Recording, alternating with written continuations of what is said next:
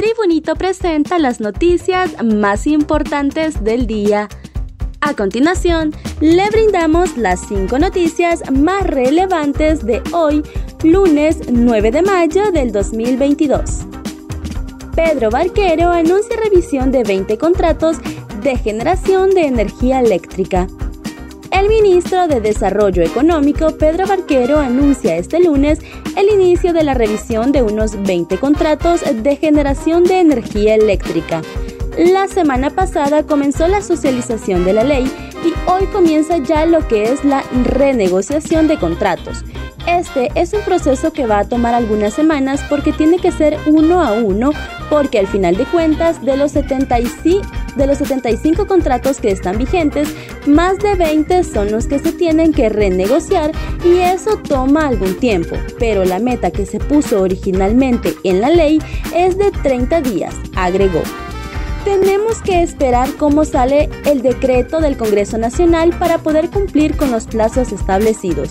Al consultarle qué tipo de negociación se hará, dijo que principalmente con la solar y la térmica, porque tenemos pérdidas técnicas y no técnicas de alrededor de 38% y esa es una de las prioridades. Pero bajando esas pérdidas no se afecta la tarifa porque la tarifa solo reconoce el 15% y las de las pérdidas técnicas y no técnicas, expresó.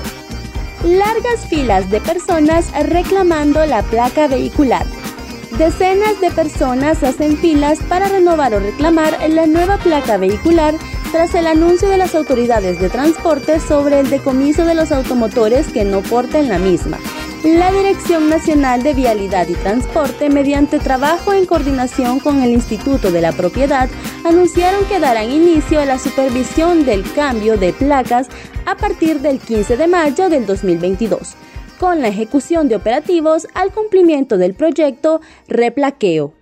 Los dueños de los vehículos deben ejecutar el cambio de su placa clasificada de tipo 1 a tipo 2. Este procedimiento se desarrollará en una base de calendarización ya establecida por el IP. Así analiza el Partido Nacional los primeros 100 días de gobierno de la presidente Xiomara Castro. El Partido Nacional en conferencia de prensa se pronunció este lunes sobre los primeros 100 días de gobierno de la presidenta Xiomara Castro. La diputada María Antonieta Mejía dijo que Xiomara Castro dio inicio a su gobierno violentando la ley. La ilegal junta directiva en función del Congreso Nacional fue elegida con 44 votos de los 65 que indica la ley. En lo legislativo y Estado de Derecho nos mintieron en la lucha contra la corrupción y la transparencia, el nepotismo ha instalado de forma descarada, manifestó. Por su parte, el presidente del Partido Nacional, David Chávez, dijo que ponen a disposición los votos de sus diputados para eliminar los impuestos de los combustibles.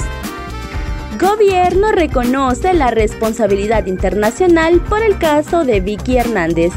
El Estado hondureño reconoce responsabilidad en el asesinato de la líder trans Vicky Hernández, hecho ocurrido en el 2009, y pide perdón ante la sociedad con llamado para que estos hechos no se repitan. En ese sentido, la presidenta Xiomara Castro dijo, en nombre del Estado de Honduras y como presidente de la República, se asume la responsabilidad internacional de este vil crimen cometido en contra de Vicky Hernández y su familia como una flagrante violación a los derechos humanos. Solicitamos públicamente el perdón por este terrible hecho. Nos comprometemos a publicar la, sentencia de la Corte Interamericana, promover y continuar las investigaciones del homicidio de Vicky Hernández, mujer transgénero asesinada en el 2009. Además, se compromete a crear una beca educativa Vicky Hernández para mujeres trans. Arresto domiciliario a suegra del exalcalde de Talanga acusada de lavado de activos. Debido a problemas de salud acreditados por medicina forense, la Sala 2 del Tribunal de Sentencia Nacional impulsó la medida de arresto domiciliario para la ciudadana Bella Ríos Zúñiga, acusada de lavado de activos en el mismo proceso del exalcalde de Talanga.